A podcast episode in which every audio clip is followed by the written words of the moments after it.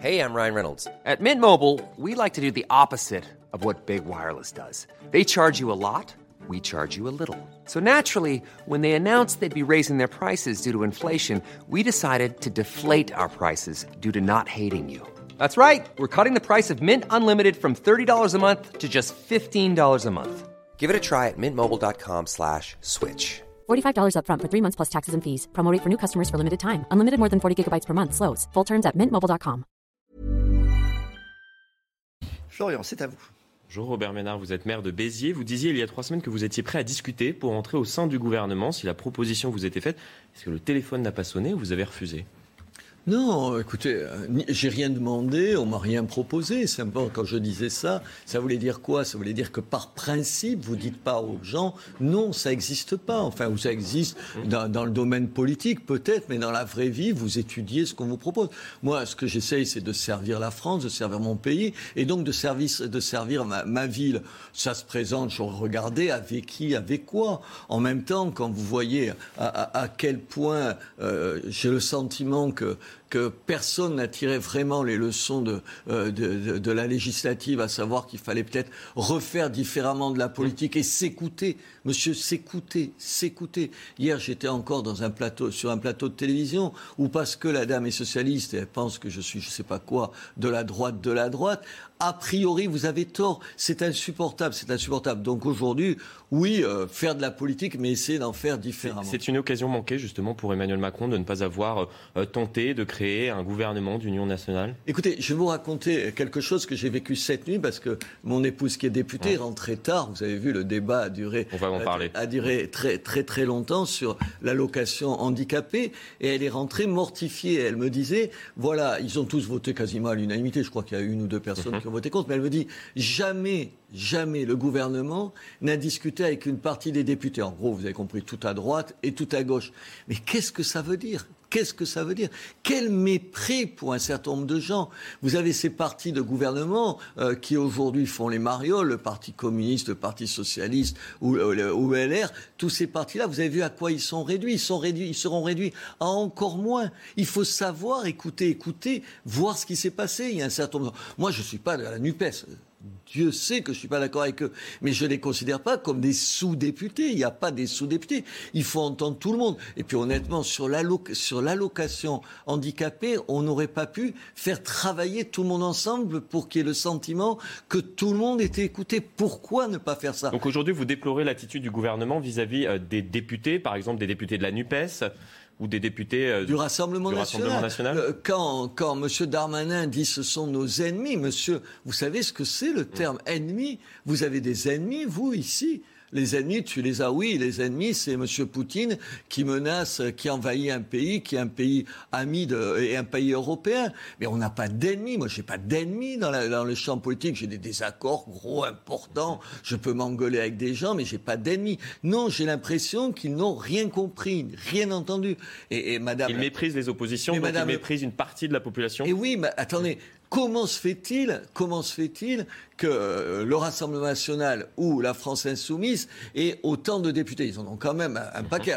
C'est pas eux qui ont gagné les élections, il faut quand même les calmer les uns et les autres. Euh, Il faut rappeler aux uns et aux autres qu'ils ont perdu les élections. Enfin, ils ont eu beaucoup de députés. C'est parce qu'il y a tout un tas de gens, je le vois dans ma ville, monsieur, qui se sentent plus représentés par, par les partis de gouvernement. Alors vous pouvez trouver que c'est dangereux, vous avez le droit. Vous pouvez trouver que vous euh, être en désaccord total avec eux, oui, mais enfin vous respectez ces gens-là. Et l'idée, l'idée folle qui consiste à dire, mais vous savez, parce que la classe politique, qu'est-ce qu'ils me répondent les gens? Ils vous disent, euh, non, attendez, mais on respecte leurs électeurs, mais on les respecte pas eux. Qu'est-ce que ça veut dire?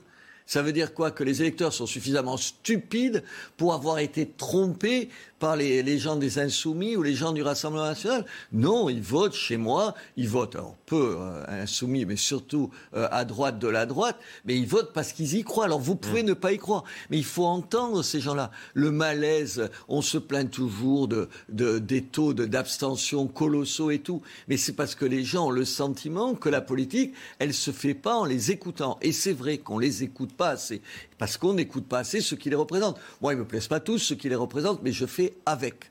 Les députés, euh, je le disais tout à l'heure, doivent débuter l'examen du projet de loi de finances rectificative euh, aujourd'hui. Concrètement, j'ai regardé le prix de l'essence dans votre commune, il est aux alentours de 2 euros pour le gazole ainsi que pour le samplon. Ce n'est pas soutenable aujourd'hui pour la population que vous disent vos administrés. Mais c'est très compliqué. Hier matin, je recevais, comme tous les mercredis, vous savez, des, des bitérois, des gens qui me demandent mhm. de me voir comme plein de mer le fond. Le monsieur, je le sais de tête parce que évidemment c'était hier, sinon j'aurais peut-être oublié, il touchait 997 euros par mois.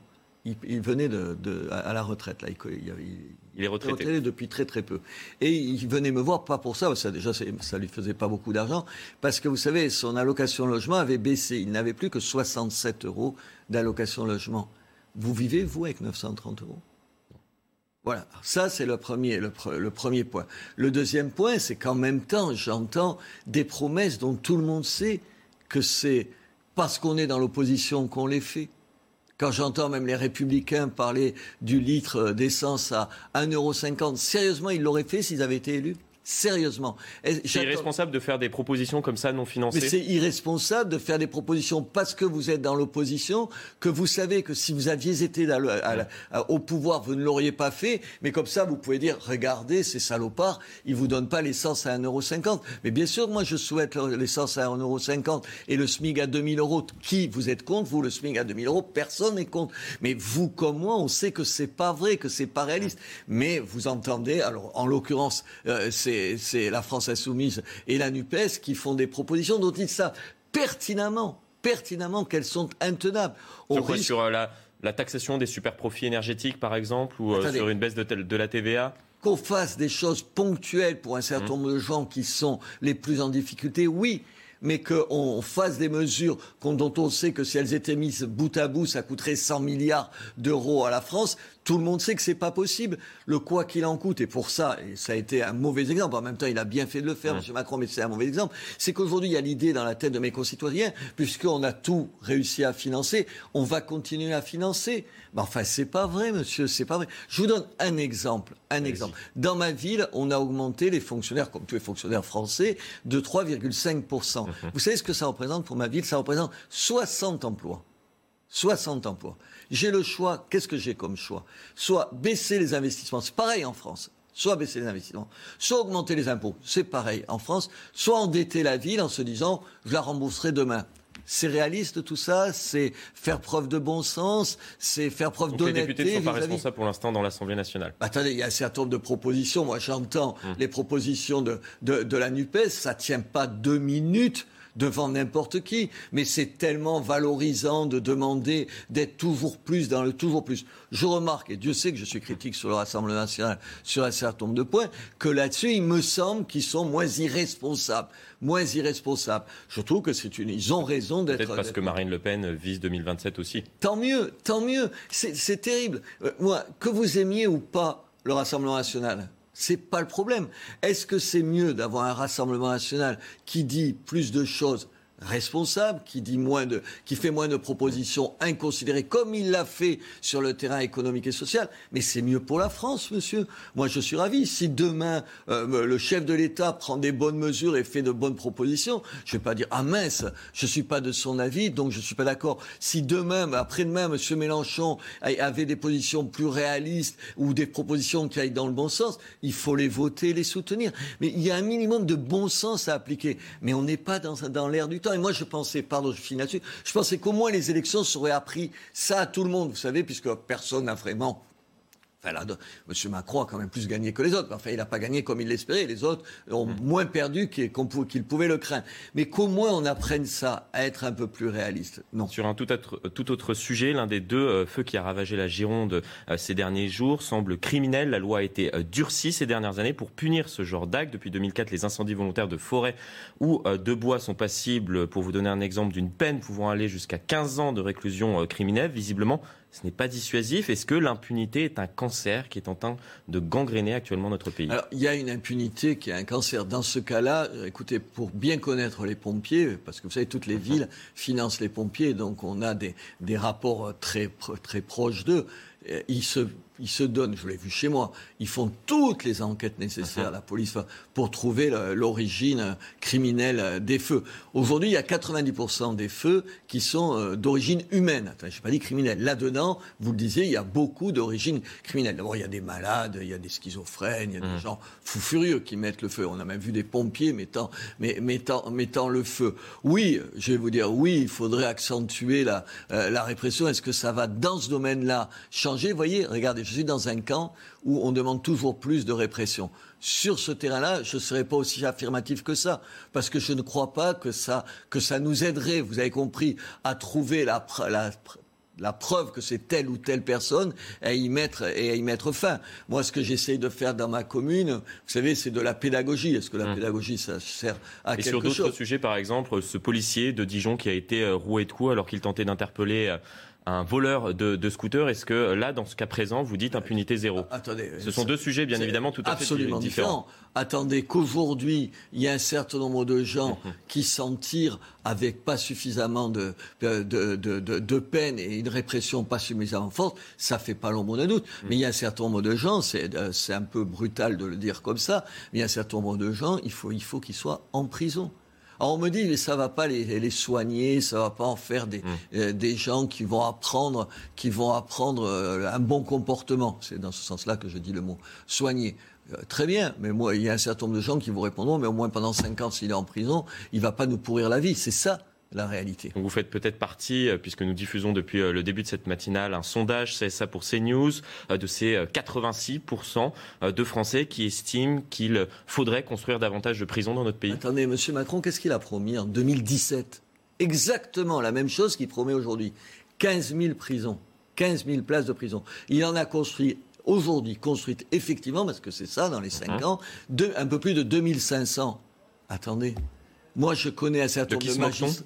Comment? De qui se moque-t-on? Et surtout, je connais un certain nombre de magistrats, monsieur, hum. qui, ne, euh, qui pas font preuve de laxisme. C'est pas vrai que tous les magistrats sont laxistes, mhm. c'est des bêtises de dire ça. Mais qui ne prononcent pas un certain nombre de peines de prison ou qui les assortissent de sursis parce qu'ils savent pertinemment qu'il n'y a, a, pas de qu'il y a pas les places pour les mettre. Chez moi, euh, euh, on avait euh, jusqu'il y a une quinzaine d'années une prison de 100 places. Maintenant, il y a une prison de plus de 800 places, une des plus grandes prisons de, de France. Il y a déjà on est largement, vous avez compris, au-dessus des 800 personnes dans la, dans la prison et tout.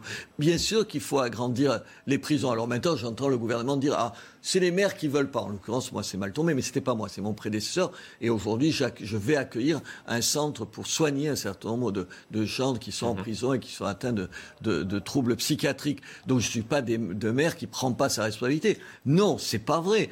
Mais vous faites peut-être partie euh, de, des exceptions. Alors peut-être, mais attendez, la, première, le premier constat, c'est que sur le terrain de la sécurité, c'est un trou noir du macronisme. Et c'est pendant cinq ans ce qui n'a pas été fait. C'est l'échec d'Emmanuel Macron. bien sûr. Enfin, attendez. Sinon, comment vous expliquez le score de Marine Le Pen?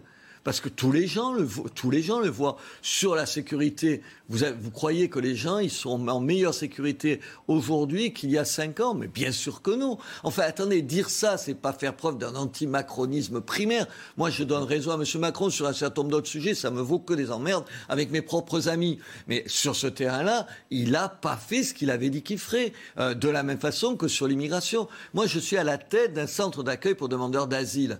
Donc, je sais de quoi je parle. Dans ce centre d'accueil, il y a 70 ou 80% de gens qui ne, qui ne sont pas déclarés des euh, pris, euh, de, euh, statut de réfugiés mmh. politiques. Ils n'ont pas le statut. C'est pas moi qui décide, c'est l'État. La loi dit on les raccompagne à la frontière. Mais je n'en vois jamais, monsieur. Pas un, pas deux. Il y en a jamais qui vont à la frontière. Il faut juste appliquer la loi. Moi, je ne demande pas la révolution. Et on fait comment, puisque l'exécution des OQTF, pour euh, donner cet exemple, a reculé ces dix dernières années On fait comment? Il y a moins de 10% des OQTF qui sont euh, prononcés, exécutés.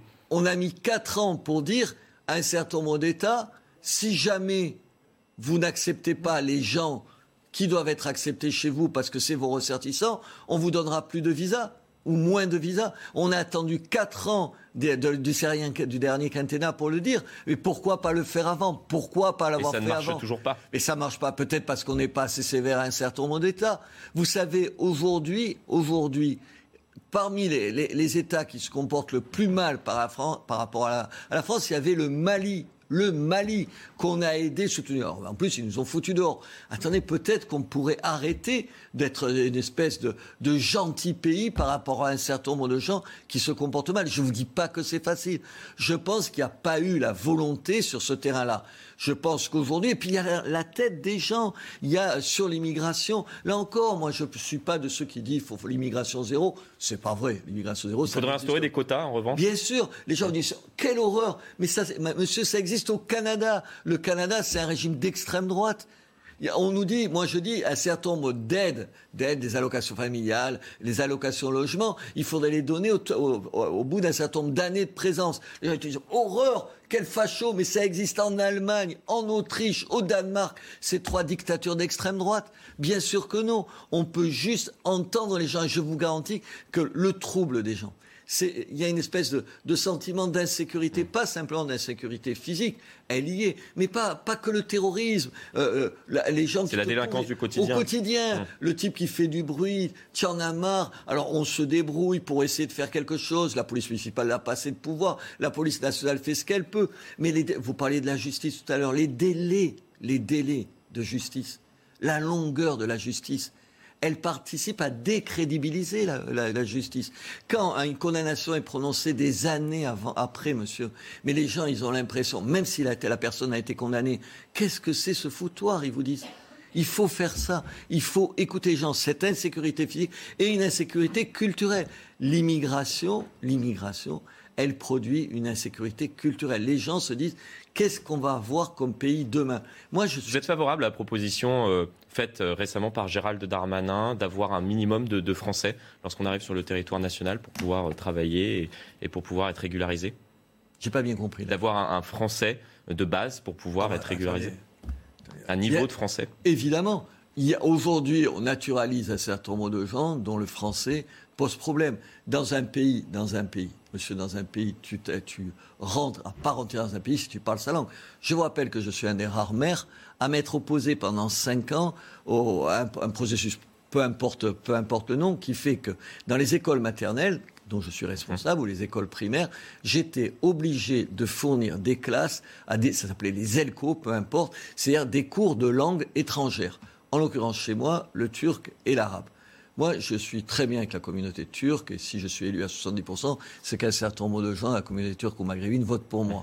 Mais attendez, est-ce que les enfants de cette communauté ont besoin de cours de turc ou d'arabe, ou ont besoin encore plus de cours par exemple de français, parce que dans des familles qui ne sont pas francophones, c'est difficile, vous savez, de surveiller les devoirs du petit à la maison le soir quand il est rentré. Ils ont besoin de cours de français. Alors on donne des cours de français. On donne des cours de français. On donne de l'argent pour euh, des cours de français aux enfants, pour des cours de français aux mamans qui, quand elles parlent mal le français, peuvent pas suivre leurs enfants. C'est ça la réalité. J'allais dire nom de Dieu, je ne veux pas dire ça.